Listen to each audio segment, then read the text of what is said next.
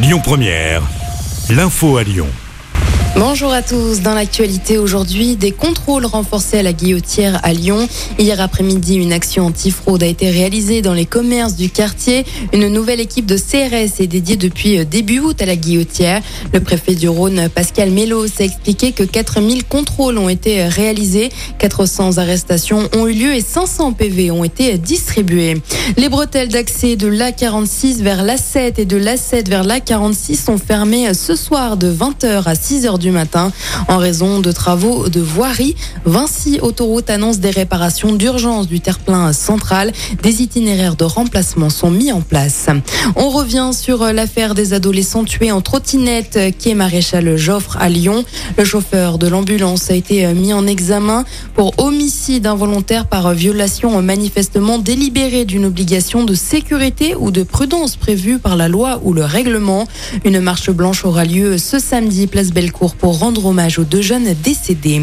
L'actualité, c'est également cet homme d'une vingtaine d'années qui a tenté de mettre fin à ses jours à la mulatière hier. Il s'est jeté dans le Rhône à hauteur de l'aquarium. Il a été repéré sur les images de vidéosurveillance de l'autoroute. Les pompiers sont arrivés à temps pour le sauver. L'homme a été transporté à l'hôpital.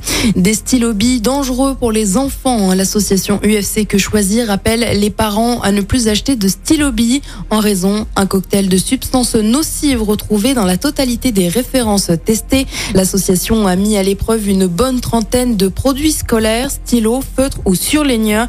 Elle en conclut que presque la moitié d'entre eux comprennent des composants potentiellement dangereux. L214, association de protection des animaux lyonnaise, a porté plainte hier après-midi contre le président de la Fédération nationale des groupements de producteurs de lapins en cause le mauvais traitement de l'élevage de l'île-et-Vilaine.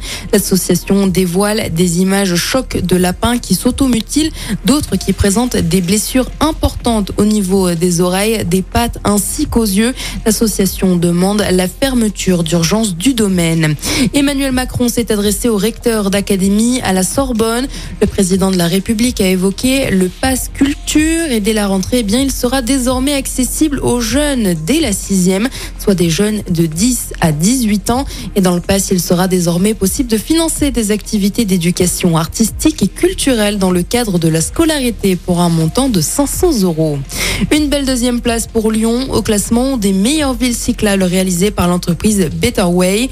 La ville doit cette médaille d'argent à son nombre important de magasins de vélos, 62 enseignes pour 8580 habitants.